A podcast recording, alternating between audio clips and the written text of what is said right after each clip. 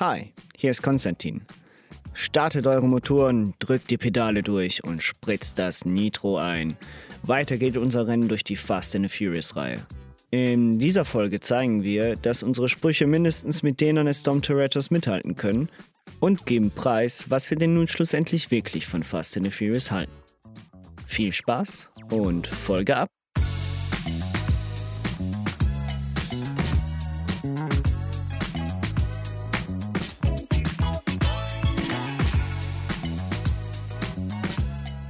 Konstantin, Driften, Tokyo Drift, Japan. Was hältst du von dem Teil? Was ich von Fast and the Furious Tokyo Drift halte? Ganz genau. Äh, das ist, äh, würde ich sagen, das Opus Magnus äh, der Fast and the Furious Reihe. Findest du? Nein. Ähm, Echt? Nicht wirklich. Aber ähm, ich muss sagen, ich habe den Film ja eigentlich früher nie geguckt und der war so in meiner Jugend mega in. Mhm, weil ähm, ich habe den nämlich sau oft geguckt. Und ich war doch im positiv überrascht, sagen wir es so. Warum denn? Ja, also man muss ja da sagen, die Reihe hat sich da probiert, irgendwie eigenständig zu machen. Also man hat den ersten Teil gehabt, mit Paul Walker und etc. Und dann hat man Paul Walker mit Gibson gehabt und dann hat man, glaube ich, gesehen, okay, irgendwie möchte man probieren, das eigenständiger zu machen und nicht abhängig sein von diesen Charakteren. Das ist teilweise gelungen, aber ich glaube, es war dann der richtige Entschluss gefasst worden, dass man wieder zurückgeht zu der eigentlichen Crew. Trotz, trotz alledem der Film bietet mir genau das, was ich von einem Fast and the Furious möchte, und zwar übertriebene, stylische ähm, äh, ja, Drift-Action, sagen wir es so, oder wie man es auch sonst nennen möchte. Ähm, echt cringige Dialoge und mhm. äh, das Ganze aber in einem ähm, ansprechenden, für, dazu mal war ja sowieso Japan voll in Style mit leichter Zen Philosophie versetzt. Okay. Ja, ich fand halt vor allen Dingen, also gebe ich dir recht, also es hat so eine Zen-Mentalität und Driften war halt eben, das hatte ich am, am Anfang schon mal erwähnt gehabt, ähm, also am Anfang halt im, im, letzten, in der letzten Folge, wir wären ein bisschen Meta, ähm, habe ich ja erwähnt gehabt, dass, äh, dass so Need for Speed die ganze Drift-Geschichte aufleben lassen hat und mit Tokyo Drift natürlich alle das plötzlich ziemlich geil fanden. Und was mir besonders gefallen hat oder was ich eigentlich cool fand, dafür, dass es Driften ist, dass es halt in Tokio stattfindet, in so einer riesen Metropole, in der man eigentlich gar keine Rennen fahren kann, sondern nur in Parkhäusern, wo es eng ist, driften muss. Es bleibt einem ja gar nichts anderes übrig. Das heißt also rein, ich, ich glaube, ich glaube dieser Szene, dass sie sich so entwickelt hat, wie sie sich entwickelt hat, aus der Notwendigkeit. Und das finde ich halt macht den Film ich will nicht sagen extrem glaubhaft, aber mal glaubwürdiger als die, die anderen Szenen, äh, also die anderen Drift-Szenen oder äh, Racing-Szenen, die es da gibt und die ganze Tuner-Szene aus den anderen Teilen. Absolut. Also das, was ich, das, was ich ja auch in den, äh, in den anderen Filmen, vor allem dann später, dann ein bisschen bemängle, oder? Ich meine, du merkst, hier geht es noch ums Rennenfahren in erster Linie. Ich meine, das beste Beispiel ist, dass dieser eigentliche Konflikt mit diesem Yakuza-Jüngling, ähm, also Neffen von diesem Yakuza-Bot, äh, Yakuza-Boss. Yakuza. Yakuza. Von diesem Yakuza. Der Alte von, von meinem Yakuzen-Kappel. von diesem Yakuza. Ähm, Boss das Problem mit einem Rennen gelöst. Und zwar mit einem klassischen Rennen. Nicht mit einem, äh, wir hauen voll drauf und nachher äh, schießen wir uns gegenseitig äh, in den Kopf äh, Rennen, sondern es ist wirklich, äh, wer zuerst unten ist, der gewinnt. Klar, Logo wird gerammt und etc. Aber ähm, es ist noch ein normales Rennen. Halt so Need for Speed mäßig, wie wir es aus den Spielen kannten dazu mal. Deshalb, das passt alles so und das hat mich auch sehr ich habe mich so ein bisschen wie 14 gefühlt.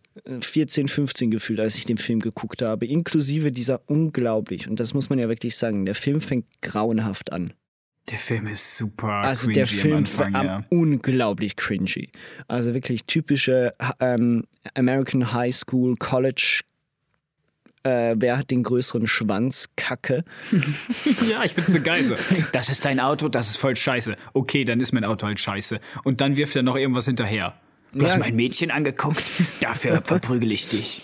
Ey, Alter. Und auch das Bild der Frau, das da aufgezeigt wird. Amerikanische Frauen sind anscheinend, äh, stehen einfach auf den Typen, der. Ähm, der schnellere Auto hat, ja. Ja, genau, der schnellere Auto hat. Ist, der protziger, äh, der protziger ist.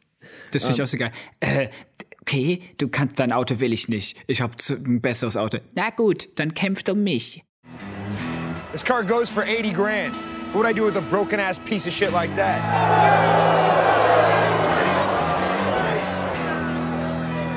How about me? Winner gets me.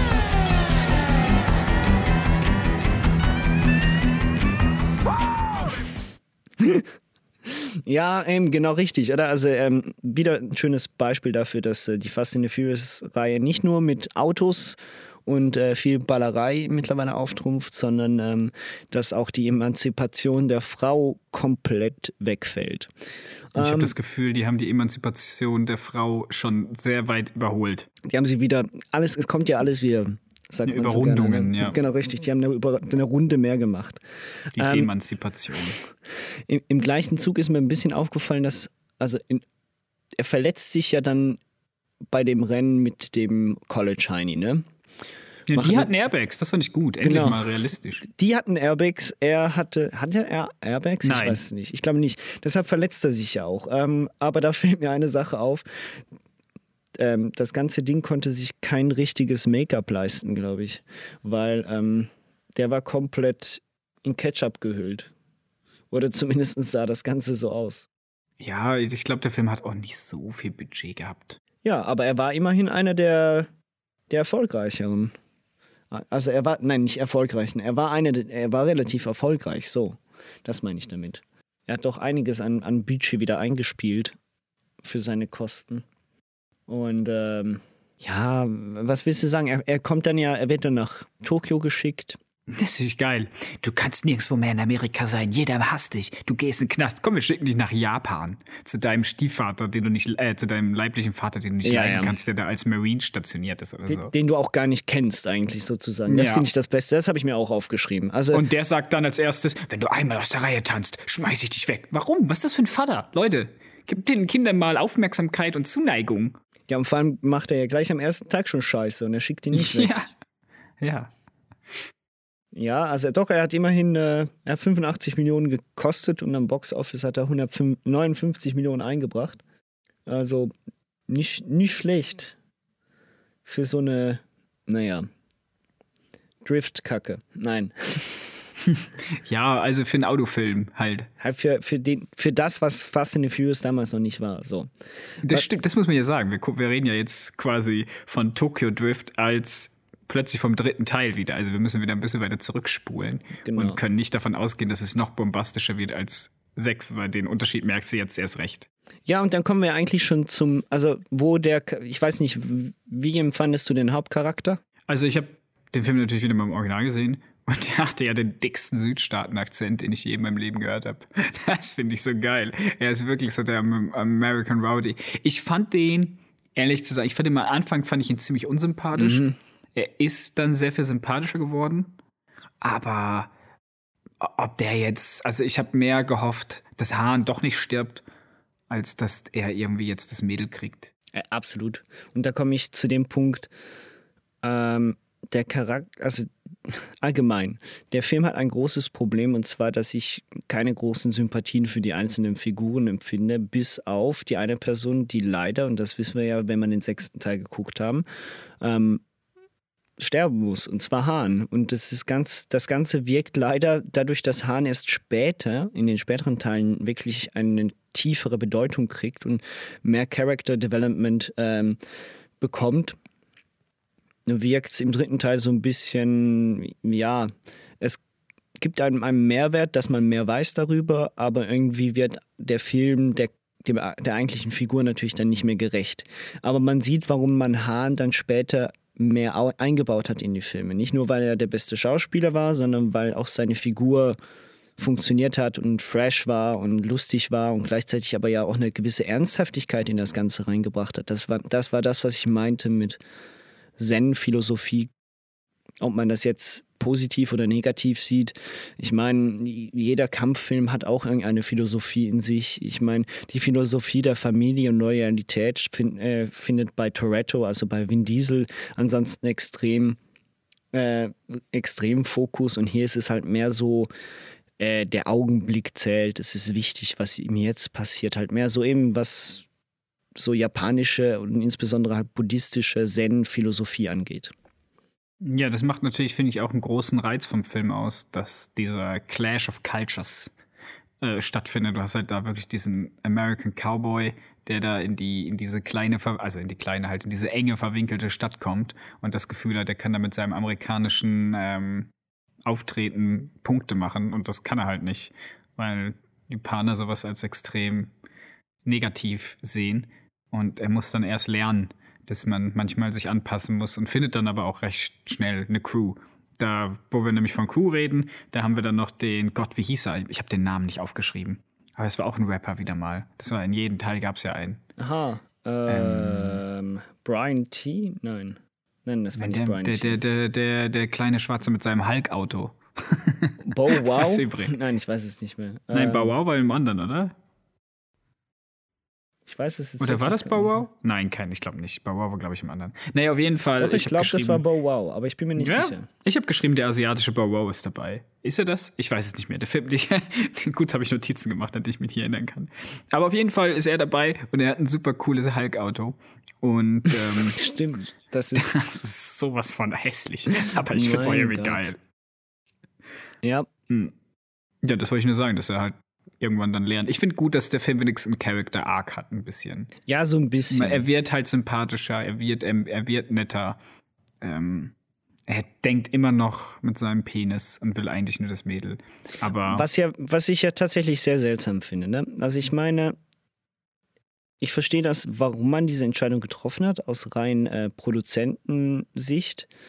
Aber warum muss die einzige, warum muss die Frau in die sich die, der Hauptcharakter verknallt, die einzige Halblatina sein, die ursprünglich aus Amerika kommt. Ich meine, der Film sagt es ja sogar eigentlich selber, irgendwann fällt der Spruch, ja. warum suchst du dir nicht einfach eine, genau. eine, eine, junge, süße Asiatin, wie es all die anderen Weißen hier machen? Alles gut, den wollte ich genau auch noch bringen. Ja, ja, genau. das sagt er ja sogar extra noch. Also ich glaube, der Film hat das ja selber gemerkt. Aber ich nehme eben aus Prozent, äh, Produzentensicht, glaube ich, dass die gedacht haben, naja, der Film ist halt für den amerikanischen Markt produziert. Und ähm, da funktioniert natürlich nur Eigengewächs. Ah ja, weißt du, woran mich der ganze Film ein bisschen erinnert? An Karate Kid. Es ist das Karate Kid der Fast and the Furious Reihe, nicht? So. Ja, ich habe sogar aufgeschrieben, Tokyo Drift. Der Asiat. Jetzt verstehe ich, was ich da aufgeschrieben habe. Ich habe aufgeschrieben Tokyo Drift, der asiatische. Und dann steht da Komma, Bow Wow ist dabei. Und nicht der asiatische Bow Wow ist dabei. Alles klar, es ist Little Bow Wow. Jetzt habe ich es verstanden. Ich wollte nämlich gerade sagen, ich habe aufgeschrieben Tokyo Drift, der Karate Kid unter den Fast and Furious Filmen.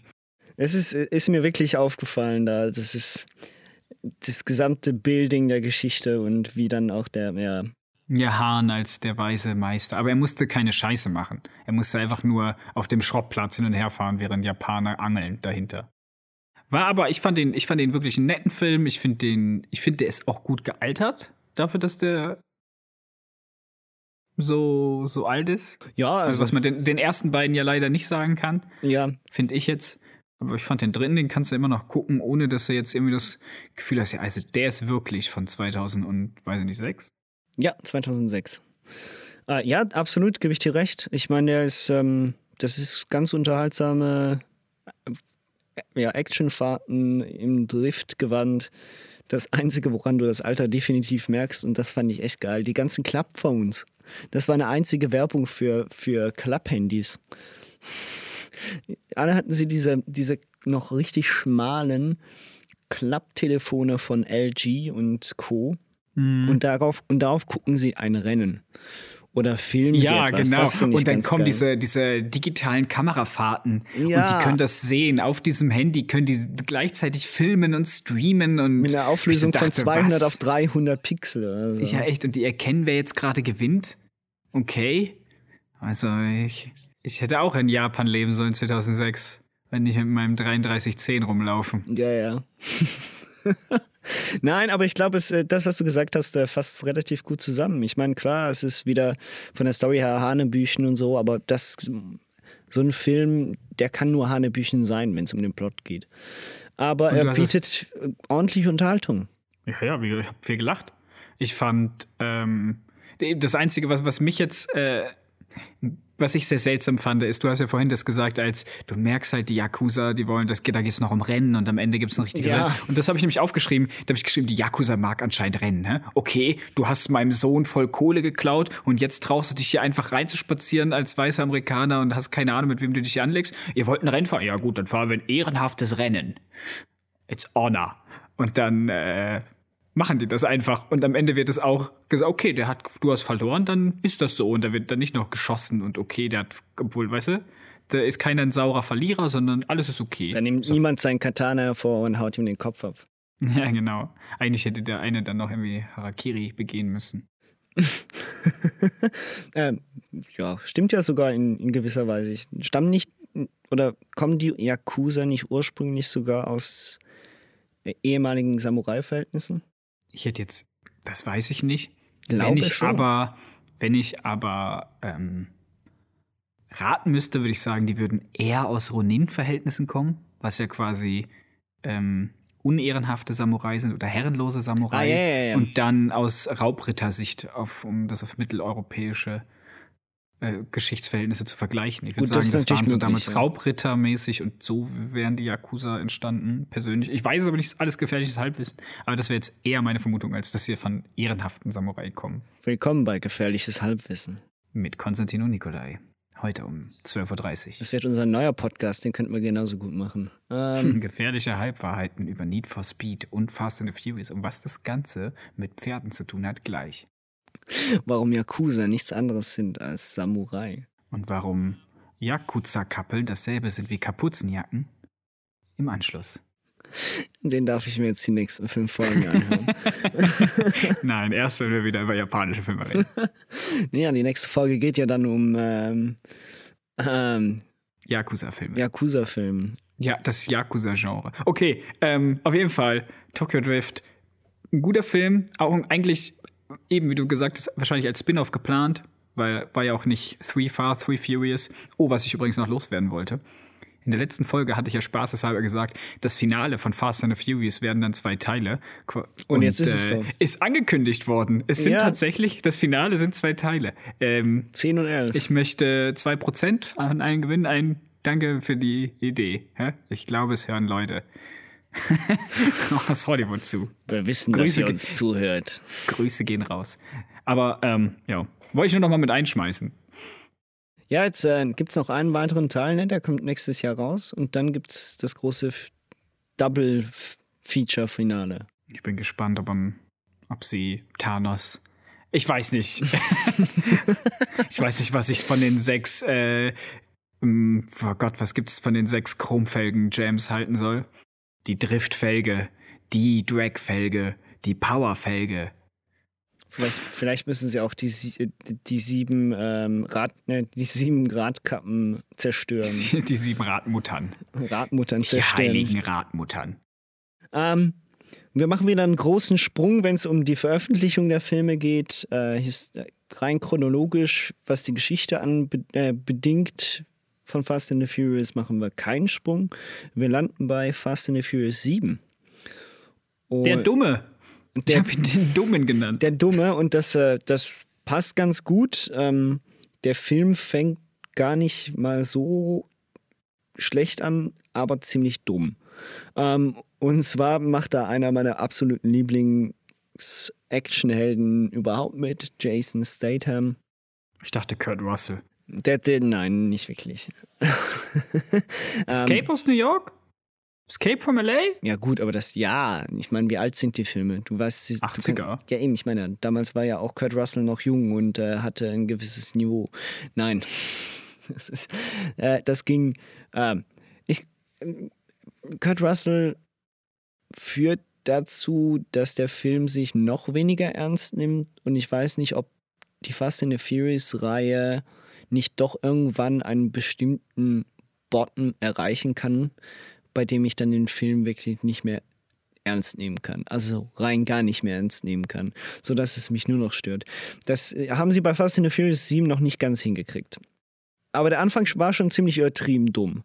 Also nur schon der Einstieg von Statham, wie er da, äh, wie viele Soldaten gleichzeitig umbringt und äh, durch, durch den er fährt ja gerne Fahrstuhl. Das sehen wir dann auch noch bei Hobbs und Shaw. mhm. Weil das immer cool wirkt. Ähm, ja, die CGI-Kamerabewegungen, die sie dann dort gemacht haben, waren dann wirklich fast schon ein bisschen too much. Ja, man hat schon das Gefühl, sobald Jason Statham dann aufs Parkett tritt, dass wir hier einen Transporter-Film sehen. Ja, das ist genau das, was ich auch aufgeschrieben habe. Äh, Final, äh, Final Fantasy ist auch schon. Fast and the FF habe ich aufgeschrieben. Fast and the Furious und äh, trifft auf Trans Transporter. Ja, wäre ja auch ein Autofilm. Da, zumindest die ersten zwei Teile. Die waren nicht gar nicht so schlecht. Die waren, müsste ich mal wieder gucken. Wir könnten mal einen Jason Statham oder Statham, heißt das Statham? Sta ich glaube, der heißt Jason Statham? Statham. Statham? Stat Statham. Ich weiß nicht. Ähm, Cast Jason machen. S. Wie wird denn wirklich geschrieben? Das ist noch die andere Frage. Statham. Ähm, S-T-A-T-H-A-M. Eben nur mit einem T vor dem. Ja, dann ist es wahrscheinlich Jason Statham. Statham. Statham. Ja. Jason ja. Statham. Okay. Wurscht. Also, hallo, herzlich willkommen zu How to Pronounce Jason Statham. Ich habe mir dann aufgeschrieben, uh, Race Wars are back. Also ähm, wir haben da definitiv wieder eine unglaublichen, das ist keine richtige Autofahrt mehr, sondern wir haben eigentlich nur noch Krieg auf Rädern, was wir da sehen. Ja, sie sagen ja im Englischen so schön Vehicular Warfare. Ja, genau richtig, ne? also das ist nichts, das ist kein Race-Movie mehr, das ist ein Vehicular äh, Warfare-Film. Ja, nicht. Ich habe meine Probleme damit auch im siebten Teil, im achten Teil wird's, bleibt es gleich schwierig, aber dazu gleich mehr. Ja, ich finde einfach, was ich extrem dumm finde. Also, um kurz die Story zu erläutern: Jason Statham will seinen Bruder rächen, der der andere Heini war von dem Teil 6.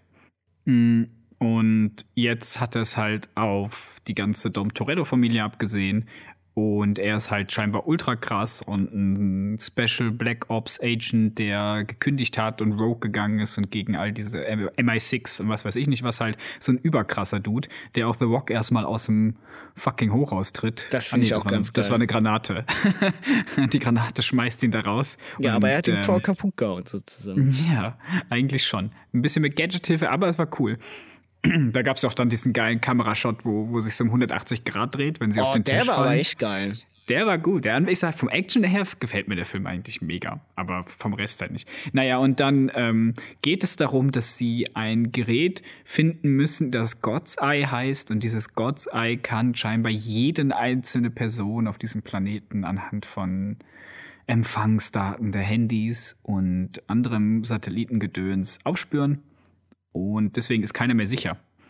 Mhm. Deswegen müssen die jetzt ähm, den aufhalten. Und dann kommt noch mal eine zweite Macht dazu. Noch mal so Söldner, die das auch haben wollen. Da gibt es ein kleines Dreier-Gespänli quasi. Also Toretto gegen die Terroristen, gegen Jason Statham. Ja, und schlussendlich verbindet sich äh, Statham sozusagen mit den Terroristen und so. Die suchen das God, God's Eye. Wir, wir folgen ihnen mehr oder weniger auf eine Reise durch, durch die ganze Welt, was ja doch irgendwie yeah. noch unterhaltsam ist, zumindest was man visuell so zu sehen kriegt. Aber das Ganze verliert sich so ein bisschen in der, in der eigentlichen Action, beziehungsweise der eh schon seichte Plot geht komplett verloren, größtenteils, finde ich. Das ist das in Saudi-Arabien, gell? In, ja, genau richtig. Abu Dhabi. Das ist ja ziemlich über. Also, das meine ich mit irgendwann verliert mich ein Film dann doch ein bisschen. Ich meine, es gibt einen Unterschied zwischen der Action eines Mission Impossible 6, Fallout, bei der es einfach nur over the top ist, aber doch noch irgendwie zu allem passt und der komplett übertriebenen Action, bei der du mit einem Sportwagen durch drei Hochhäuser, über drei Hochhäuser springst. Ähm, und die, nichts die passiert. übrigens alle irgendwie achtfach verglast Genau, sind richtig. und Sicherheitsgläser drin haben. Ähm, und schlussendlich dieser Multimillionen-Dollar-Wagen einfach mal noch 200 Meter runterfällt. Das ist dann so an dem Punkt, wo ich dann mehr mit den Augenbrauen äh, ja, runzle, als irgendwie noch belustigt bin über die Banalität und Absurdität dieses Geschehens. Ja, da, da kommt ja noch, dann müssen sie diese, ähm, diesen Hacker äh, befreien, der ja dann am Ende eine Frau ist, was ja natürlich, was ein Twist, wo ich auch denke, wow, echt, das ist euer Twist, Fast and the Furious, ihr gebt einer Frau ein bisschen mehr Charakter, als nur, dass sie gut aussieht.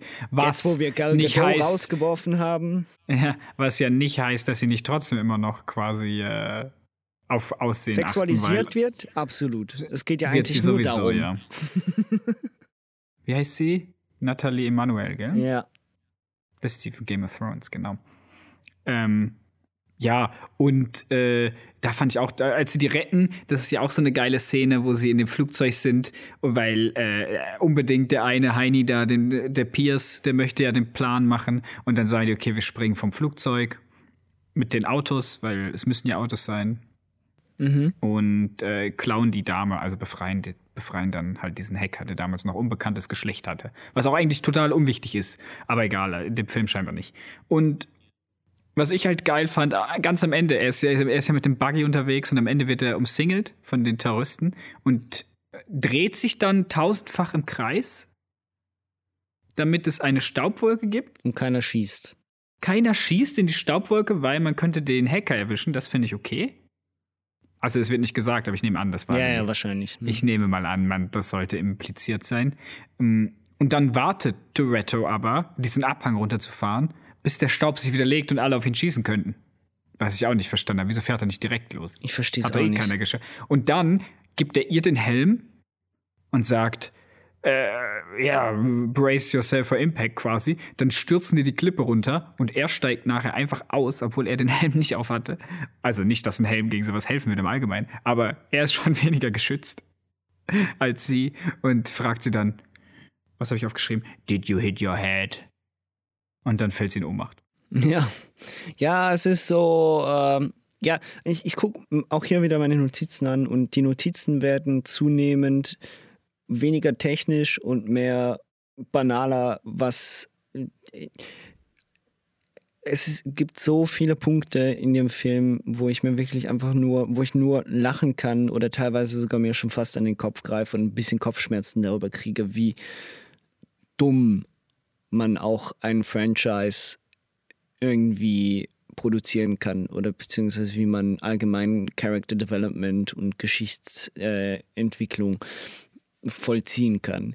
Ähm, es geht mir wirklich nur noch um, um dumme Slapstick-Einlagen und übertriebene Action und äh, das Ganze in einem komplett sexualisierten Kontext auch noch.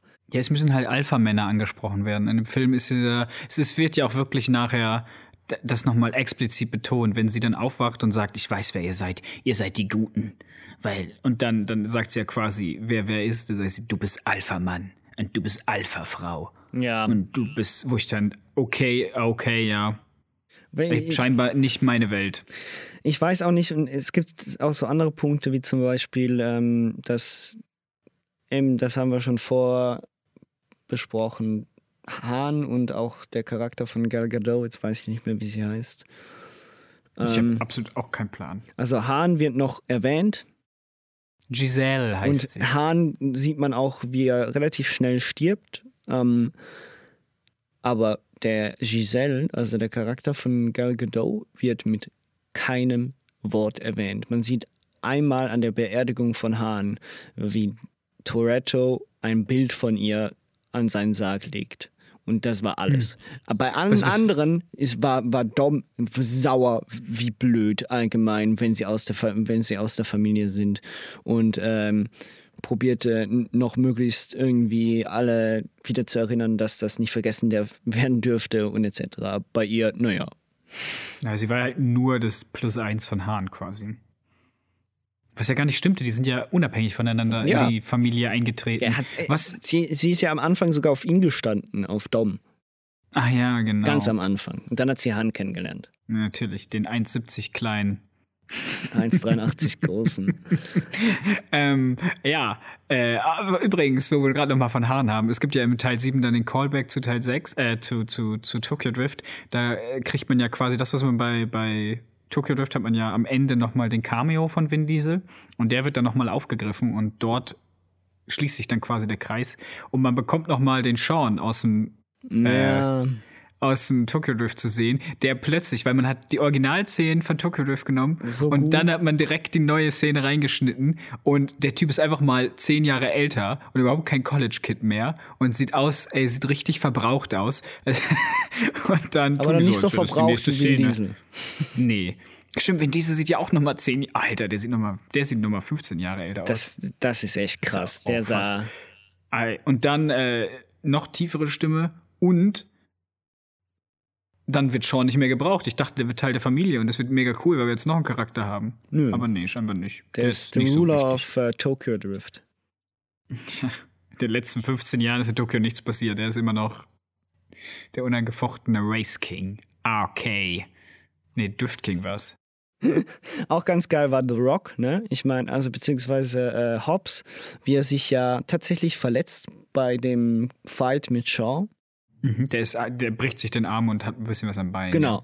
Und ein geiles Detail ist mir aufgefallen. Ähm, Hobbs guckt noch die alte The Incredible Hulk Serie mit, äh, wie heißt er, Dan Marino oder weiß nicht was, irgendwie so. Ja, ich weiß, was du meinst, ja. Die ist in den 70ern oder was? Ja, genau, ja, ne? richtig. Ne? Guck, die, guck dir, wenn im Spitalbett liegt, diese Sendung. Ich musste ein bisschen lachen. Ähm, der eine Muskeltyp guckt dem anderen Muskeltypen zu. Äh, und, und, am Ende macht er sogar noch richtige Hulk Rage. Ja, genau, Momente, richtig. Wenn er den Gips aufbricht. Durch seine puren Bizeps. Und Trizeps. Ja. Ähm, das Product Placement hat mich massiv gestört. Ähm, Mir nicht dieses Mal ehrlich nicht. bezüglich Corona. Ich, äh, Aha, ja. Vor allem auch dieser. Doch, ich verstehe, ich verstehe, ich verstehe auch, ich verstehe vor allem auch nicht ähm, dann der andere Satz vom, von Kurt Russell. Warum? Was, was war das? Was war diese Sache mit dem belgischen Bier und dem Corona? Was für einen Mehrwert hatte das für die Story? Ich verstehe es nicht. Belgian Ale. Oh man, those monks got it right. I mean, I don't know about the whole celibacy thing, but when it comes to beer, would you like one? More of a Corona man myself. Ah. Ich weiß, ich weiß nicht, ob da vielleicht nicht im Hintergrund vielleicht belgisches Bier versucht hat, Corona im, im Product Placement zu ersetzen oder ob Kurt Russell einfach ein Ding wirklich für belgisches Bier hat oder ob das aus irgendeinem anderen Film kommt. Keine Ahnung. Oder wollten ich mir noch keine Sie sich, Gedanken darum gemacht. Oder, oder sollte das einfach nur ein Gag sein? Genau, oder wollten Sie tatsächlich mal sich selbst ein bisschen in die Pfanne hauen und Witze darüber machen, dass Sie ständig nur Werbung für Corona machen? Ich weiß es nicht. Ich habe gedacht, vielleicht ist es tatsächlich eine Werbung für Stellas Artois, weil das ist, glaube ich, ein belgisches Bier und relativ bekannt mittlerweile. Glaubst du? Du weißt es ganz genau.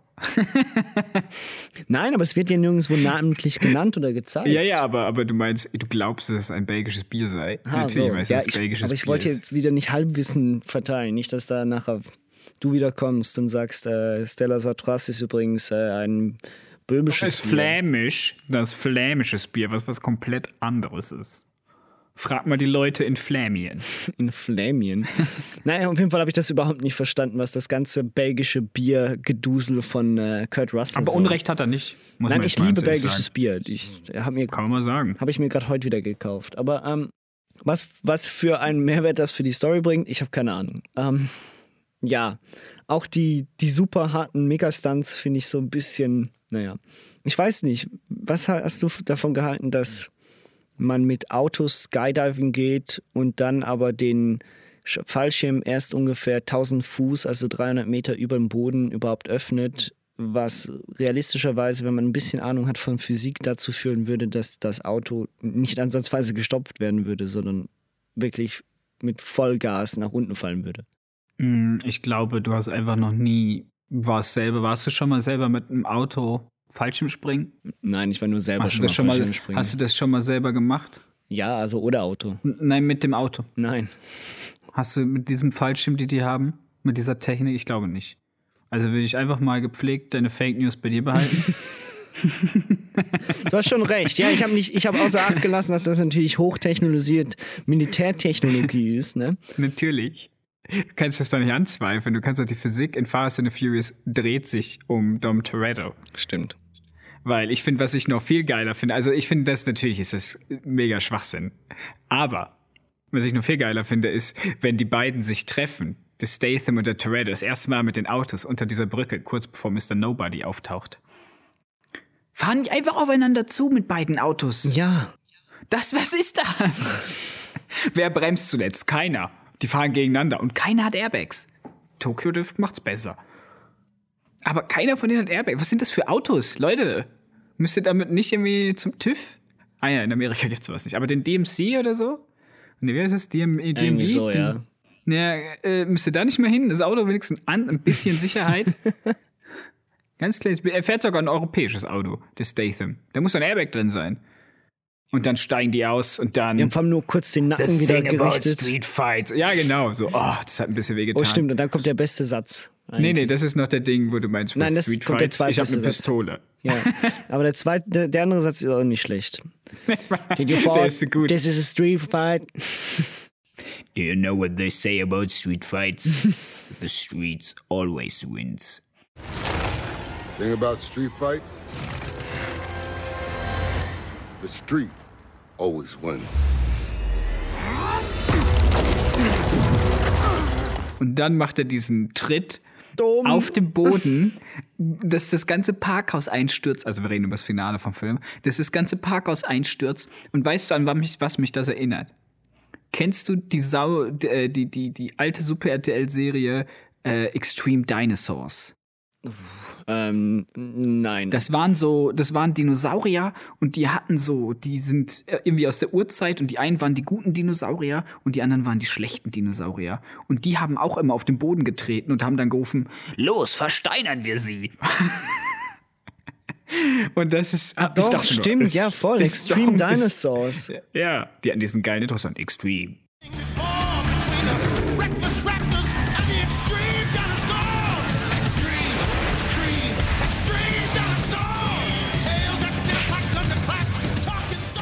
Egal. Auf jeden Fall, das hat mich daran erinnert und ich musste so lachen, als ich das gesehen habe. Ich habe gedacht, Dom Toretto ist einer von den Extreme Dinosaurs.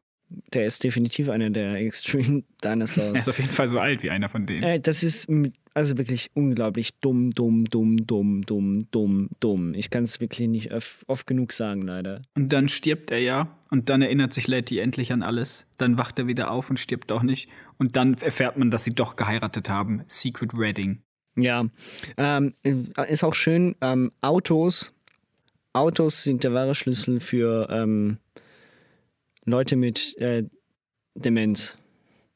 Das heißt, ähm, Mhm. Einfach ein bisschen genau, Abgase richtig, schnüffeln. Abgase Und schnüffeln dann- und dann, ähm, muss der geliebte Mann äh, einmal wirklich irgendwo runterfahren, donnern und sich den Kopf anstoßen und dann hat man wieder alles.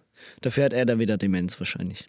Der hat so, also wenn der nicht schon lange irgendwie, der hat ja so viel aufs Maul gekriegt in dem Film.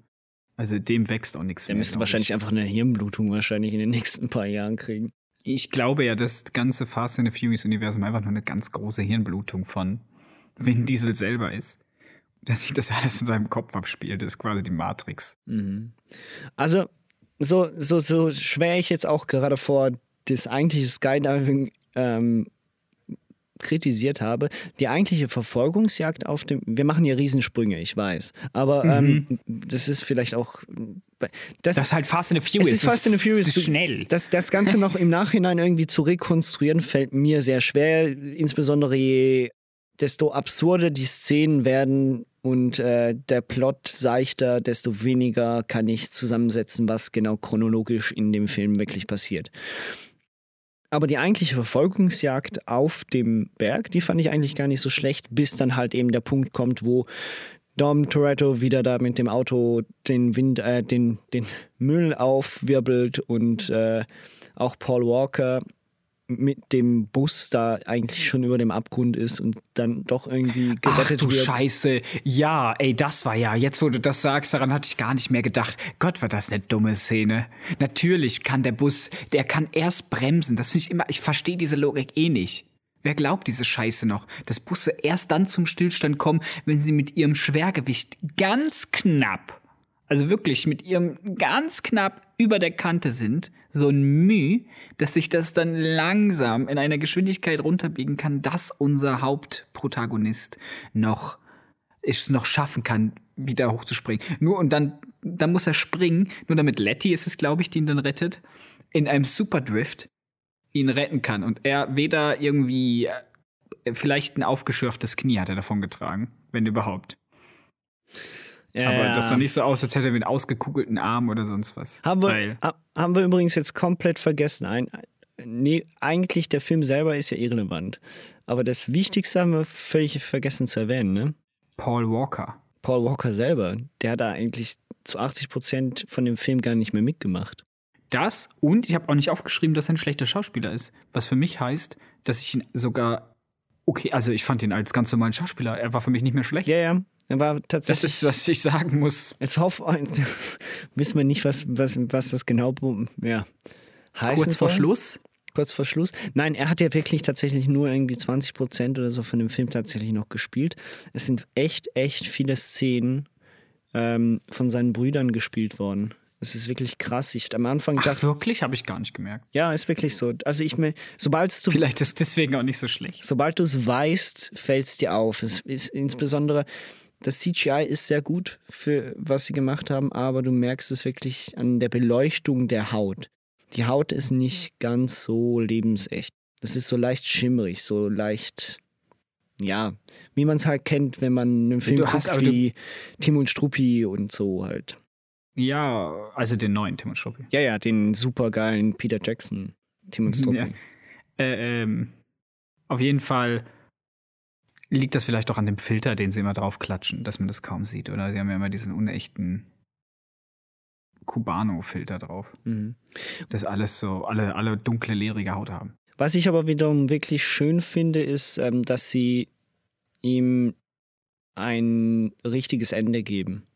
Also, dass Mhm. sie ihn nicht sterben lassen, sondern dass sie ihm wirklich, äh, dass sie ihm sozusagen den Gefallen tun, dass die Figur des Brians jetzt definitiv abgeschlossen hat mit dieser Art zu leben und äh, folglich jetzt wirklich nur noch Familienvater sein möchte, was ein bisschen naiv ist, aber es ist ja ein Film.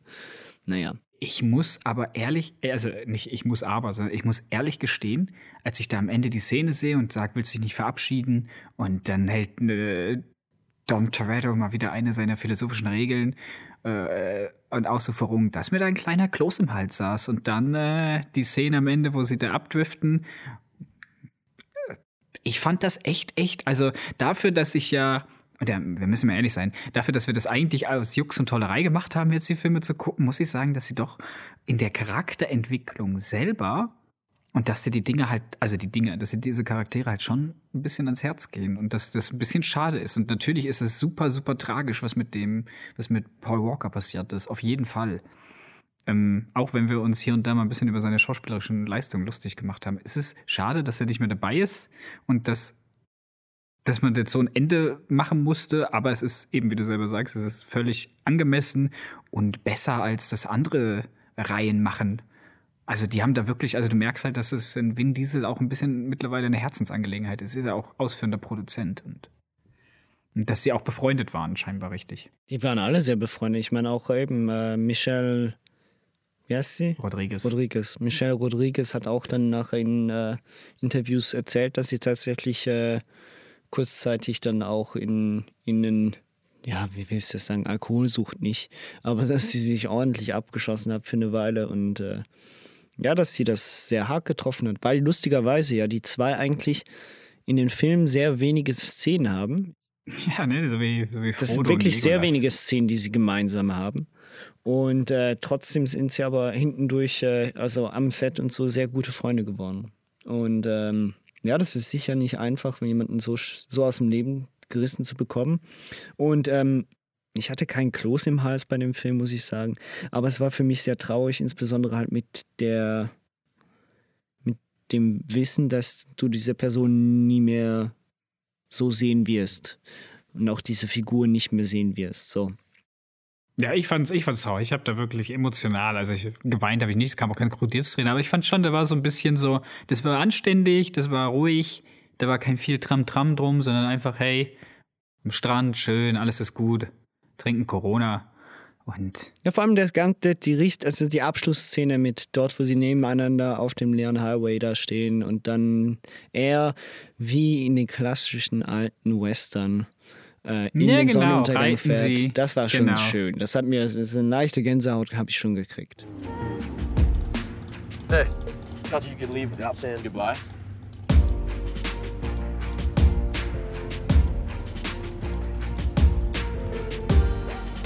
I used to say I lived my life a quarter mile at a time. And I think that's why we were brothers. Because you did too. Und dann kam Fast and the Furious 8, für den ich nicht mal einen Titel habe. Der dumme Teil 2? Nee, ich fand, ich, ich habe es am Anfang erwähnt gehabt, also in der letzten Folge, dass ich gesagt habe, nach sieben würde ich, hätte ich gesagt, komm, Konstantin, wir gehen in, beim Neuner gehen wir ins Kino. Erster Tag, englische Vorstellung. Mhm. Hätte ich auch Gucken wir uns gesagt, das ja. an, mit den, mit den Vollidioten allen zusammen. Also, ohne jetzt, also nicht persönlich gemeint, aber halt, weißt du, so, machen wir. Macht richtig Spaß jetzt gerade. Auch wenn das Ende ist so dumm, aber ist okay. Und dann kam aber Teil 8, wo ich dann dachte, oh nee. Ey, wenn Teil 9 noch bescheuerter wird als Teil 8, dann will ich den dort, dann bin ich zu spät auf den Zug aufgesprungen. Bin ich wirklich zu spät auf den Fast and the Furious Zug aufgesprungen, dass ich keinen guten Fast and Furious mehr im Kino sehen kann. Ja, das äh, frage ich mich eben leider auch. Ähm, wir kommen nachher vielleicht, ja, also zumindest nicht von der Hauptserie. So. Ähm, aber Fast and the Furious 8, hm. wir haben ja den zusammen Den haben wir geguckt. zusammen geguckt, ja. Ähm, ich habe da auch. Ich habe da auch die Erfahrung gemacht, dass äh, Fast and the Furious Filme dann Spaß machen, wenn du einen ordentlichen Sound hast und Das auf jeden Fall. wenn du ein bisschen Bier intus hast. Und wenn du nicht alleine guckst. Genau, und wenn Dann du nicht alleine guckst, das Spaß. kommt auch noch dazu. Richtig. Also, Es ist wirklich so ein Event. Das muss er zusammen gucken eigentlich. also folglich, ja, würde ich jetzt trotzdem sagen, wenn nächstes Jahr denn überhaupt Kino aufmacht und der Film rauskommt, würde ich mir den jetzt mit dir schon geben. Ähm, ich hätte aber sehr geringe Erwartungen an den Film. Ähm, und wir würden vorher natürlich ordentlich eins trinken gehen. Ja, zumindest so, dass wir noch wissen, was im Film passiert ist. Aber ja, so das ein oder andere darf drin liegen. Gut, aber was stört dich jetzt eigentlich in dem Film? Was mich an dem Film stört, ist alles. Ja, also ich sag's mal, wie Gut zusammengefasst, äh, wir kommen zu Hobson Shaw. Nee, mich stört an dem Film, okay, ich sag dir, was mich, also was mich wirklich ein bisschen irritiert an, oder was mich. Also, die Story ist, Vin Diesel geht rogue, weil er erpresst wird und muss gegen seine Familie gehen. Das wird sinnbildlich und visuell gut dargestellt, indem er jetzt schwarz trägt statt weiß. Ne? Einfach, dass ich das mal gesagt habe. Die, Film, die Filme können Bild, Bild, Bildsprache können die. Ähm, und äh, ja, die Familie muss sich dann, äh, also die Familie, sag ich schon, ja, halt eben die eigentliche Crew muss sich dann zusammen mit Shaw äh, wieder verbünden, um ihn aufhalten zu können. Und dabei passiert allerlei Mambo Jumbo in der Antarktis oder wo auch immer, in Russland, keine Ahnung. Und was mich stört an dem Film ist eigentlich der Anfang schon alleine. Also nicht diese Kuba-Szene, die fand ich ganz nett. Auch wenn die total Hanebüchen ist, aber die war cool, die hat Spaß gemacht. Was mich stört, ist, dass sie diesen eigentlichen Heist, sie werden ja angerufen, sie müssen The Rock irgendwo bei helfen. Und dieser ganze Heist und alles drumherum, das, was sie im fünften Teil so gut gemacht haben, dass sie zeigen, wie man das macht, das wird einfach Schnitt. Wir sind am Ende vom Heist, es ist alles schiefgegangen, was schiefgehen kann. Sie haben das Teil, was sie holen müssen und werden jetzt von der deutschen Polizei gejagt. Äh, und das war's. Weißt du, so quasi das, was sonst den Film, die Kern vom Film war, wurde jetzt einfach schon abgehandelt. Dann merkst du halt, das ist Teil 8. Mhm. Das hat mich schon, da habe ich schon gemerkt, ah, der Film geht in so eine Richtung. Ja, wir müssen das jetzt schnell machen, damit Vin Diesel, also Dom Toretto, möglichst schnell böse werden kann und wir diese Geschichte möglichst schnell erzählen können. Und dann hat er doch einen Sohn und dann sagen die, wir bringen deinen Sohn um, wenn du uns nicht hilfst, aber dann bringen die eigentlich die Frau um, weil sie Final, äh, Final Face ja schon wieder, weil Fast and the Furious es nicht schafft, Kinder umzubringen. So weit geht sie dann doch nicht. Aber die Frau bringen sie um. Hat mich aufgeregt. Was ich, Wirklich. was ich auch so schon ziemlich dumm finde. Also ich meine, ähm, ja, eben dumm spricht mir relativ auf dem Herzen. Ich weiß, ähm, weiß auch nicht so ganz. Ich finde, der Film wird auch extremer. Also in dem, was er macht, eben, wenn es um, sei es, wenn es um die Gewalt geht, sei es, wenn es um die Action geht, sei es, wenn um äh, um- wenn es um die, um die Fahrten geht und so weiter und so fort. Und zwar nicht positiv extremer, sondern halt eben in die Richtung, wo es, wo ich nicht weiß, warum diese Entscheidungen getroffen worden sind. Man wollte wahrscheinlich so ein bisschen eine düstere Richtung einfahren, eben auch mit dem Titel Fate of the Furious und ihn eben halt in schwarzem T-Shirt mehrheitlich zeigen und so weiter und so fort. Ähm, aber es ist halt so, ich weiß nicht. Mir ist nämlich auch leider zum Schluss komplett entfallen, was sie eigentlich gegen ihn in der Hand hatte. Ja, sie haben das Kind. Sie haben, sie haben die Frau entführt Ach mit so, dem Kind das war. zusammen. Aha. Das war, äh, was anderes kann ich mir nicht erklären. Ja, stimmt. Stimmt, stimmt, stimmt. Das macht ja natürlich Sinn. Das war jetzt ziemlich dumm für mir. ähm, ja, aber es ist so. Im achten Teil, ich schreibe jetzt mal auf, das war, was ich jetzt ähm, extrem dämlich fand, zum Beispiel, war, als sie dort durch die Stadt, also durch New York ist das, glaube ich, fahren, oder?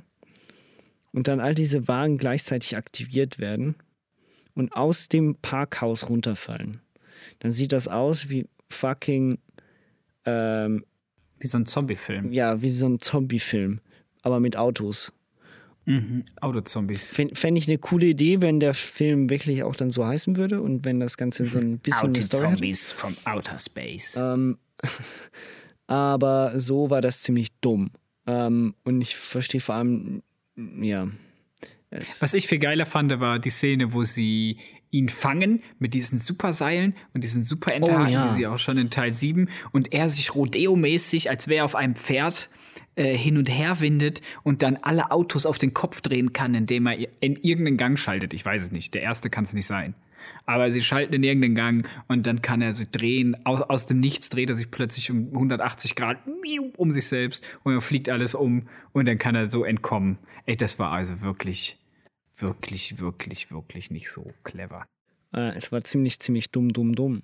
Und die Spanier sind wieder da, habe ich übrigens aufgeschrieben. Die kommen irgendwann mal und helfen bei irgendwas. Am Ende, genau, wo er dann wieder bei den Guten ist. Ach, Ja. wir springen schon wieder zu viel. Ich weiß auch ehrlich gesagt bei dem Film am wenigsten, in welche Handlung wann genau stattgefunden hat. Ja, das ist, äh, eben, das ist genau das, was ich meine. Es wird immer extremer, es wird immer äh, übertriebener, abstruser, banaler und gleichzeitig verdünnt sich der Plot der eigentlichen Geschichte immer mehr. Ähm, Und die dürfen eigentlich mittlerweile alles machen. Die sind die besten. Es gibt keine Special Agents mehr, weil die sind die Special Agents. Richtig. Ähm, es wird auch alles gerechtfertigt dadurch. Ähm, die Antagonistin bleibt für mich komplett farblos. Ich verstehe ihre eigentliche Motivation nicht. Klar, Logo, sie möchte die Welt äh, bedrohen mit den. Sie wollen ja eine Atombombe entführen, oder? Das ist auf jeden Fall ein sau schlechter James Bond-Plot.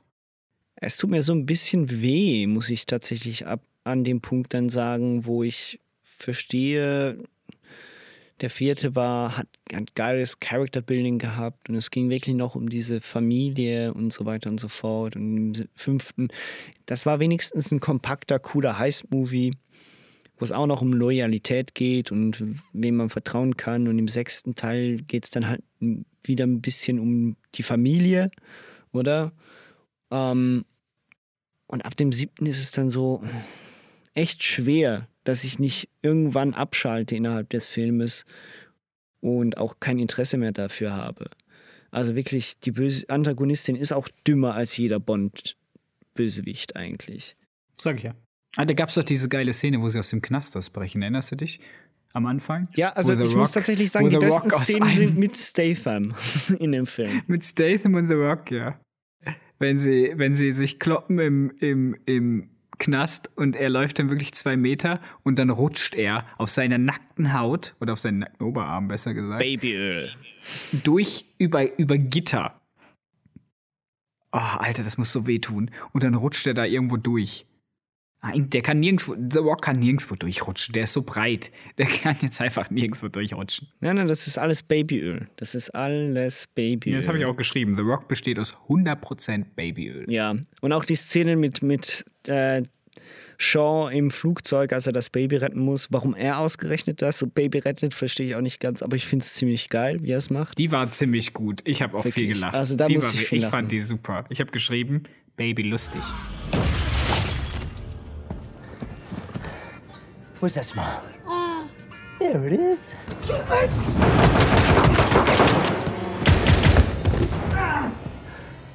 You're gonna shoot a baby? You sick bastard. You're not gonna wanna see this.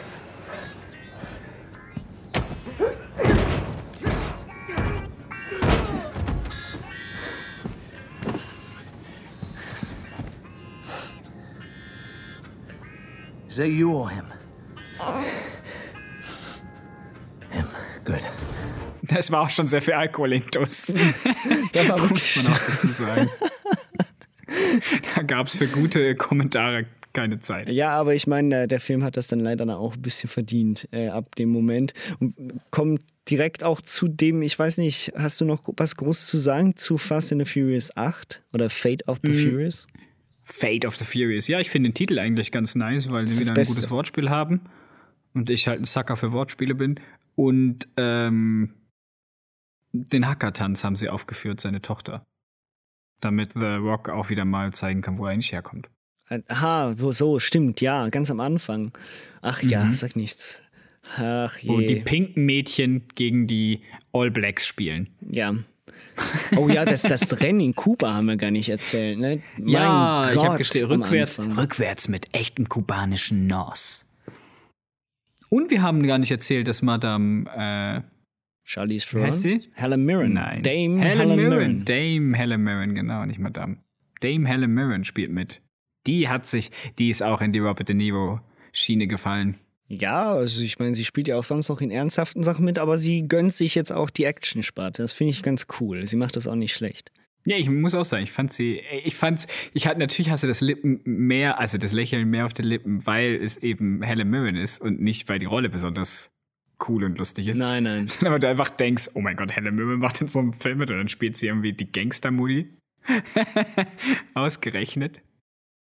Aber ja, doch. Nee, ansonsten habe ich nichts zu sagen. Und dann können wir nämlich auch zu Hobbs Shaw kommen, Wo, der wo wir jetzt wirklich auch sagen, ist. also einer der großen Vorteile, wir haben es schon vorgesehen, wir haben im achten Teil ein F- äh, eine Vorschau darauf gekriegt, worauf wir uns freuen können, und zwar auf dieses, diesen ständigen Fight zwischen Shaw und Hobbs. Und der macht Spaß auch schon im achten Teil. Und folglich mussten sie einen eigenen ständigen Film machen. Ja, die beiden, ey, es ist so gut. Ich weiß nicht warum. Ich finde, das ist ein gen also geniales Übertragen. Ja, ja. Aber ich finde, es ist ein sehr guter, es ist ein sehr guter Sehr Actionfilm, gut. eine sehr gute Actionkomödie, die unglaublich viel Spaß macht. Die Gags sitzen alle meiner Meinung nach. Mhm. Ähm, ob es die blöden Wortspiele sind wie Mike Coxmall oder andere Dinge. Ähm, Eugenius! ja, Eugenius. äh, die Cameos sind super. Äh, Ryan Reynolds, oh mein Gott, den fand ich klasse. Ähm, auch äh, Chris Rock, der da mitspielt. Nein, nicht Chris als- Rock, als du meinst Ga- Kevin. Ähm, Kevin. das ist derselbe. Na, wie heißt der Kevin? Ähm, Kevin. Nein, nicht Kevin Smith. Er heißt. Äh, Nein, sie ist, ja. Mir Kevin Hart, so. Kevin Hart, sag ich doch. Chris Rock. Auf jeden Fall Chris Rock, bessere Hälfte. Kevin Hart spielt dort mit. Was ja auch noch ein Verweis Und, äh, darauf ist, dass, dass ähm, Dwayne Johnson und er haben ja einen anderen Film gemacht, äh, zwei, drei Jahre vor, der irgendwie Central äh, Intelligence oder Alliance Ach ja, nein, Central Intelligence ist es. äh, gemacht haben, dort wo sie eben auch schon Agenten gespielt haben, sozusagen. Mhm. Es ist ein super, es ist ein super unterhaltsamer Film. Ist es ein guter Fast and the Furious Film? Nein. Ist es überhaupt ein Fast and the Furious Film? Nur ganz am Ende. Aber ansonsten, Ich- Aber das, das also ich gebe dir in allen Punkten recht. Ich, ich glaube, ich habe, wenn ich, wenn du mir jetzt mich, wenn du mich jetzt fragen würdest, welchen dieser neuen Filme, die wir gesehen haben, am besten finde, dann ist es für mich Hobbs Shaw, weil es für mich genau das bietet, was ich gerne an Action-Kino habe. Also ich habe eine Buddy-Story mit zwei eigenständigen und wirklich markanten Charakteren, die sich wirklich nichts gönnen und die sich ständig nur gegenseitig fertig Mhm. machen am Anfang. Ja. Also ich meine, Auch nachher eigentlich. das Ganze. Immer noch. Ja, ist wirklich so. Das Ganze ist zusätzlich mega geil stylisch gemacht. Also nur schon die am Anfang der Shot, ähm, wie sie beide um 6 Uhr morgens aufstehen und dann wie ihr Tag abläuft, ist mega geil. Ja, der eine nur am Trainieren und das Richtige am Essen und der andere so, ja, mal gucken, Bierchen, Engländer halt. Ja, ja, genau richtig. Oder aber gleichzeitig dann nachher jeden verhauen können, finde ich auch mega geil. Also der persönliche Ansatz, den du da auch hast, du merkst, der, der funktioniert auch. Also, du kriegst so ein bisschen was mit von diesen Geschichten. Ich finde es schön, dass es so anfängt. Es geht nicht darum, dass du die, dass du die Person selbst kennenlernst. Aber ich glaube, dadurch, dass du schon ein bisschen ihren Alltag miterlebst, sie, ja, kommen sie dir näher. So. Ja, vor allem wird der Kontrast halt, oder? Die zeigen ja eigentlich, egal was die beiden machen, es gibt immer einen Kontrast. Ja. Die können nicht, dass die wir wollen beide dasselbe, die haben beide dasselbe Ziel, aber wollen das eigentlich mit unterschiedlichen Mitteln machen. Schon allein von der Statur her, oder? Du hast ja einen The, äh, Dwayne The Rock Johnson, der einfach eben seine äh, quadratisch praktisch gute Rittersport-Schokolade ist einfach auf zweimal zwei Meter. Und dann hast du halt Dwayne Johnson, der auch nicht nicht, also der ist ja auch nicht dünn, aber im Vergleich zu The Rock halt einfach ein, ein, ein Strich in der Landschaft. Ja, ja, genau richtig. Und man, man erkennt aber halt auch, und nicht nur daran, dass Ryan Reynolds mitspielt als Cameo, ähm, man erkennt die Handschrift ein bisschen, und zwar, dass das David Leaf ähm, unter anderem der Regisseur von Deadpool 2 ist. Also ich finde den Stil so rein theoretisch, den, dem merkt man den ganzen an, dass es stilsicher ist, so. Das merkt man Mhm, Es ist immer derselbe Stil. Und auch das, Com das Comedic Timing, auch die Schnitte passen, die Gags eben, die Gags sitzen dadurch viel besser. Ich finde, ich mag die Referenz auf The Italian Job, Ja, die, die gebracht wird, da wo sie sich über die Autos lustig machen, die er da in seiner Garage stehen hat. Ich finde es auch geil, wo sie da zuerst in dem CIA-Hochhaus da sind, oben und gegenüber in der Glas die Glaswand gegenüber steht und sie sich gegenseitig kaputt machen, also nein, kaputt machen wollen und sich dann verbal angreifen. und ähm, Hobbs einfach ihm sagt, I, I hate you because you have a Harry Potter voice. I don't hate your face, I hate your voice. You just reminded me. That's exactly why I hate working with you. It's your voice. It's your nasally, prepubescent Harry Potter voice. Every time you speak, just imagine this for a second. It's like dragging my balls across shattered glass. And it hurts. Well, for me, it's not your voice. It's your face. Your big, stupid face. Looking at it makes me feel like God is projectile vomiting right in my eyes. And it burns. It really burns. I hate your face. oh Mann. Ja, ähm, Und die beiden wollen da nicht rein, die beiden Agents. Ja, sag du ihnen doch, dass sie aufhören sollen. Nee, nee, nee. ich finde es dann auch lustig, wie er eigentlich schon offensichtlich mit der Schwester von Shaw flirtet, aber es noch nicht zugeben möchte und dann auch das Gespräch mit seiner Tochter hat. Und, und sie genau doch weiß, also das mit der, das klar. Ja, typische ja. Markenzeichen von, von ihm mit der Augenbraue ist auch super. Ja, und sie kann das auch. Das fand ich super. Ja, ja. Also wirklich, die Gags sitzen. Also es gibt, Es ist ah, ungleich. Es gab nichts, was ich nicht lustig fand. Es gab keinen Gag, wo ich dachte, echt jetzt den? Ist ja eben. Ist gut geschrieben. Ist gute Gags. Es ist einfach ein sehr, sehr guter Actionfilm. Es hat einfach, abgesehen von den beiden Charakteren, null Fast and Furious Wiedererkennungswert, außer ganz am Ende. mhm. Ähm, ansonsten geht es da nicht um Autos, es geht da nicht um, es geht halt einfach um, um die beiden wollen ihre Schwester, die Schwester hat halt so ein Virus in sich, dann glauben die, die werden abtrünnig, dann gibt es so eine komische Überorganisation, die mich halt auch ein bisschen an Bond erinnert. Ähm, Das ist ein, äh, ein, ein, ein Spionage, Spionage ähm, Action-Thriller im Stile ich von. finde, das wäre ein Spiomund-Film. Hä?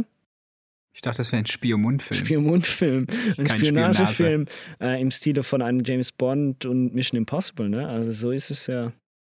Ja, eigentlich schon. Es ist viel Action, viel Schlägerei, viel, viel, viel Szenenwechsel auch. Wobei ich sagen muss, eine Sache hat mich, also eine Sache, die der Film ist, der ist zu lang. Ein bisschen. Der Film ist zu lang. Als sie in Russland oder wo auch immer das war, Ukraine war das, glaube ich, wo da dieses ganze äh, leerstehende Atomkraftwerk zusammenfällt und so, habe ich gedacht, der Film ist jetzt zu Ende, oder? Da habe ich Pause gedrückt, weil ich schnell äh, auf Klo gegangen bin und dann komme ich wieder und stehen noch 45 Minuten. So, wo ich so denke, was? Das war doch ein Finale. Andere Filme nehmen das als finale Szene. Und für die ist das so, ja, das ist Mitte vom Film. Jetzt geht's gleich nochmal richtig los. Nee, es muss halt am Schluss doch um Familie.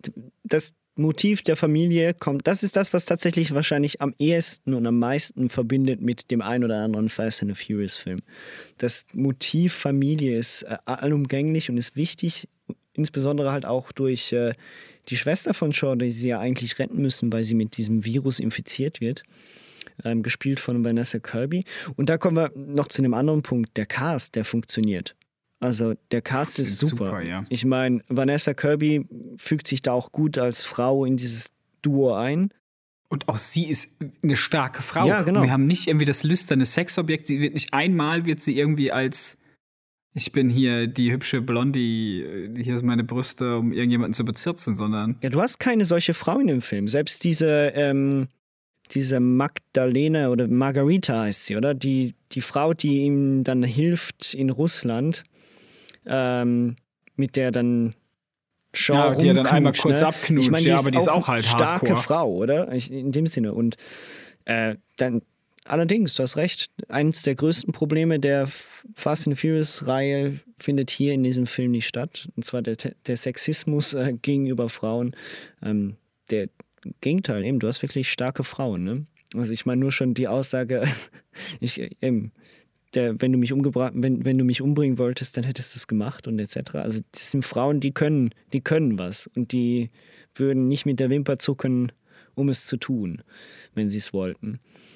Und das Letzte, was ich diesbezüglich noch sagen muss zum Cast, ist, dass man ja nicht nur zwei absolute Top-Mega Hauptprotagonisten hat, sondern auch einen absoluten megamäßigen Antagonisten. Fandst du? Ja, ich finde Idris Elba finde ich großartig.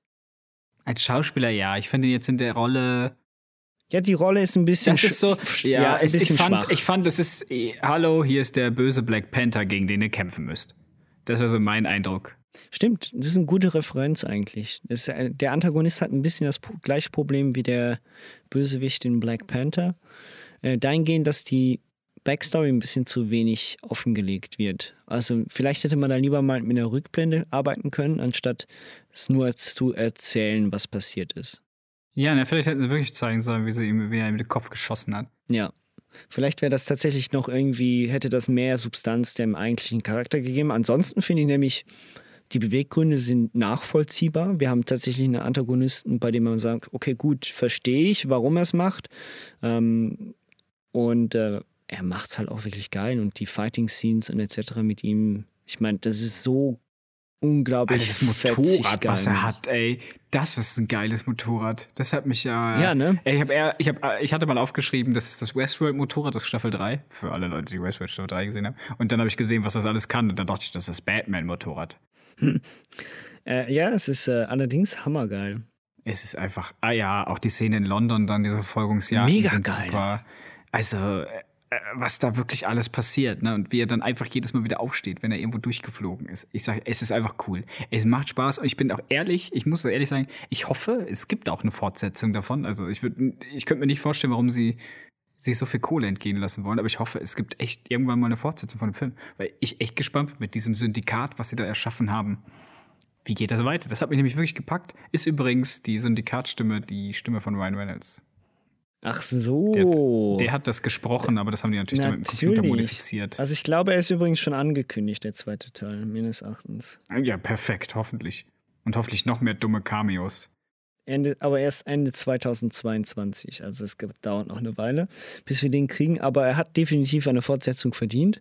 Von dem können wir gerne noch mehr sehen. Ich, ähm, auch wenn auch wenn es noch ein bisschen mehr von der äh, Sauma, oh mein Gott, saumasischen, nennt man das so?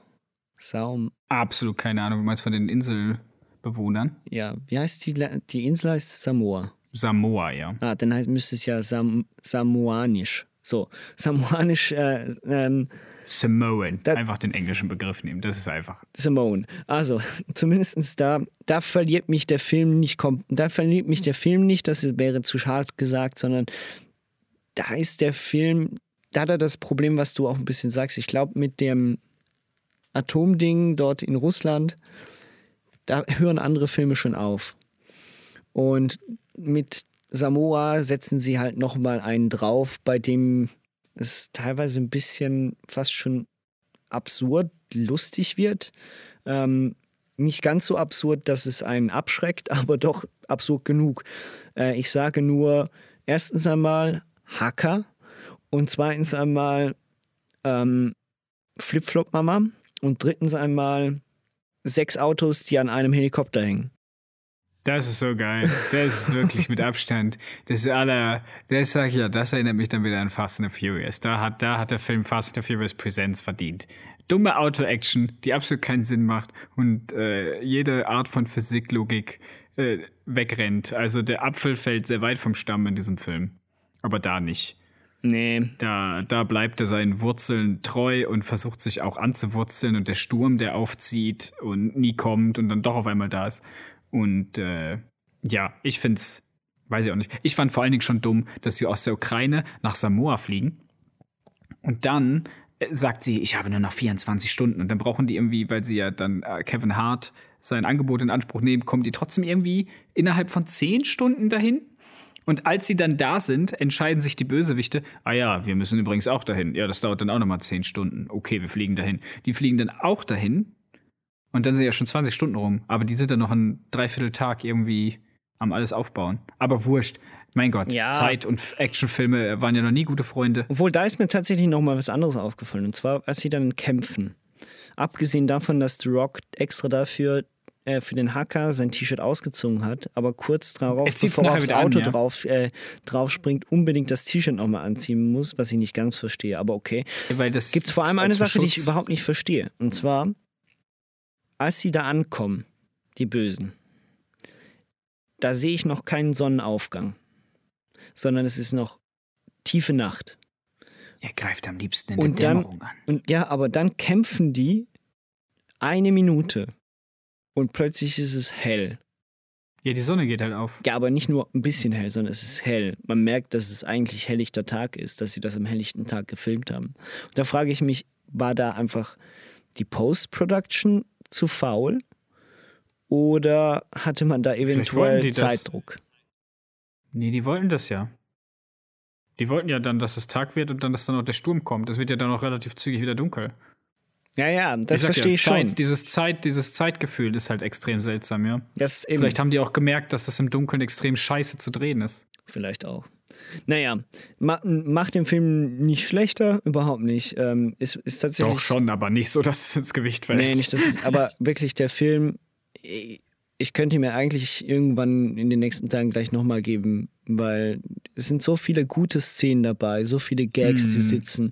Die Action ist absolut mega geil. Auch die Slow-Mo. Ähm, Fäuste, die da im Endkampf fliegen, sind so ja, auch schon zwischendurch mega so geil nett. gemacht. Ja, eben genau. Terminator-Blick. Also du merkst da wirklich, ähm, wer, wer am Werk war und dass der vorher schon äh, stylische Action, Action gemacht ja. hat. Also das ist definitiv der Fall. Nee, war. Hobbs Shaw war, war richtig klasse, ja. Ich war auch tatsächlich echt überrascht, wie gut der war. Macht Spaß. Macht Spaß. Kann man, kann man wieder machen. Kann ich nur empfehlen. Hobbs Shaw kriegt das offizielle sechste Gangsiegel von mir. Wir machen es trotzdem. Ähm, hätte ich gesagt, welches ist denn deine Top 3? Also meine Top 3, der Top 9. Ähm, boah, schwierig. Muss ich ganz ehrlich sagen. Ich finde natürlich, für mich sind die Fast and the Furious Filme wie eine große Familie.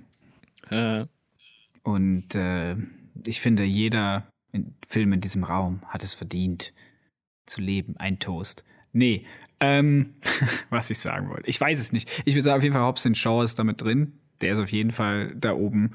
Dann Teil 5 mit dem Tresor. Der ist dabei. Und ja, dann weiß ich nicht. Dann könnte es Teil 6 sein. Teil 6? Okay. Das wundert mich. Äh, bei mir war es sicher Hobbs Shaw. Ähm, dann Teil 4 und dann Teil 5. Ja, ich weiß nicht, Teil 4 war mir halt. Ey, Teil 4 ist mir halt wirklich noch. Ey, das CGI ist einfach nicht gut in dem Film. Ja, aber, das, Überhaupt aber ich meine, dafür ist, sitzt Und wenigstens Teil die 6 Story ist halbwegs. Europa. Ja, aber Teil 6 ist Europa. Ja, aber du hast selbst bemängelt letzte Mal, dass das äh, ja ziemlich abstrus und äh, Ja, ich weiß. Bescheuert Aber eben, ich finde die anderen, ich finde die anderen alle auf dem gleichen Niveau. Ich verstehe, warum du Teil 4 bevorzugst wegen der Charakterentwicklung und rein filmisch gesehen und so in, in, so, einem, in so einer Serie macht doch Sinn. Aber ey, Paul Walker ist halt einfach zu schlechtes Schauspieler in Teil 4. ach je, der arme Paul. ja, es tut mir ja leid, wirklich. Es tut, ich habe es ja vorhin schon mal gesagt. Nein, nein, aber ich verstehe, ich so, verstehe deine Argumentation. Das ist okay. Es ist für mich, er reißt mich jedes Mal raus. Ich habe das Gefühl, ich gucke dann irgendwie einem 13-Jährigen zu, wie er Schauspieler hat mit seinen blau gerenderten Augen. Nee, finde ich, ähm, ja. War aber cool, dass wir das gemacht haben, muss ich echt sagen. Ich hätte nicht gedacht, jetzt mal im Ernst, also ich war ja vorher, kann ich ja jetzt auch, jetzt kann ich es zugeben, jetzt wo ich auf der guten Seite der Macht stehe. Ich war ja vorher ein bisschen Hater gegen die Filme und habe gedacht, das ist alles nur blöde Auto-Action. Es ist alles auch nur blöde Auto-Action, aber sie ist sehr unterhaltsam und macht Spaß. Also, wenn man sich darauf einlässt, eben gesagt, ein bisschen Bierchen oder man kann es auch, auch normal gucken. Bier ist nicht immer alles, aber Es macht mehr lässt Spaß. es halt gut gehen beim Film, so muss es sein. Lass es dir gut gehen, relax, entspann dich, guck den Film, mach's Gehirn aus und dann hast du den Spaß deines Lebens, egal welchen von den neuen du guckst, muss man jetzt auch mal sagen. Also egal welchen von den neuen, es gibt keinen, auch wenn du wahrscheinlich beim Zweier was anderes sagen würdest, aber ich finde von den neuen Filmen gab es jetzt keinen, wo ich nicht sagen würde, doch, irgendwo hat der was. Wenn es nur die blöde, wenn es nur die Autofahrten in Teil 2 sind. Mm, Ja, gut, okay. Du hast mich überzeugt. Der Anfang von Teil 2, der war gar nicht so schlecht. Ähm, aber Und die Rattenszene. Vergiss die Rattenszene. war dämlicher Drecksmob, Die ist auch Ernsthaft. ähm, nein, nein. Aber ja, äh, ich bin tatsächlich auch positiv überrascht. Äh, ich freue mich auch so ein bisschen auf den neuesten Fast and the Furious Teil. Den werden wir hoffentlich dann doch auch im Kino gucken können. Ähm, was man auch sagen kann, ist tatsächlich, dass einem diese Schauspieler ans Herz gewachsen sind. Also, oder mehrheitlich, sagen wir es so. Also, ich, ähm, das sind auch sympathische Charaktere, die sie da vertreten. Teilweise ein bisschen flach, ähm, aber trotzdem, das Ganze funktioniert und äh, dieses Motiv Familie ist auch cool gewählt und das Ganze dann in Verbindung mit mega geiler Action und äh, abstrusen Reise, Autofahrten funktioniert. Man könnte aus meiner Sicht ein bisschen einen Schritt zurück machen für den nächsten Teil. Aber ich ein bezweifle, bisschen dass das vom Fall ist. Gaspedal gehen, hä? Die Bremse drücken. Die PS wieder auf die Straße bringen. Genau richtig. Nicht immer in der Luft sein, vielleicht auch mal wieder am, am Boden fahren. Haben wir nämlich schon länger nicht mehr gesehen.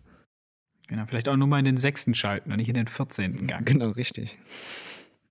Oder mal Öko, ein bisschen spritfahrend, äh, Spritsparen fahren. Spritfahren sparen. So, Ja, nämlich mal.